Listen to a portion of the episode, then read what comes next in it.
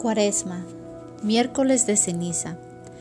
La imposición de las cenizas nos recuerda que nuestra vida en la tierra es pasajera y que nuestra vida definitiva se encuentra en el cielo.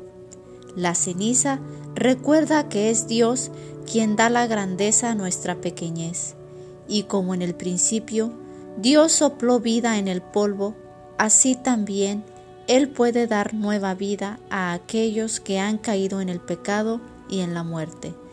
El sacerdote dice al fiel, recuerda que eres polvo y en polvo te convertirás.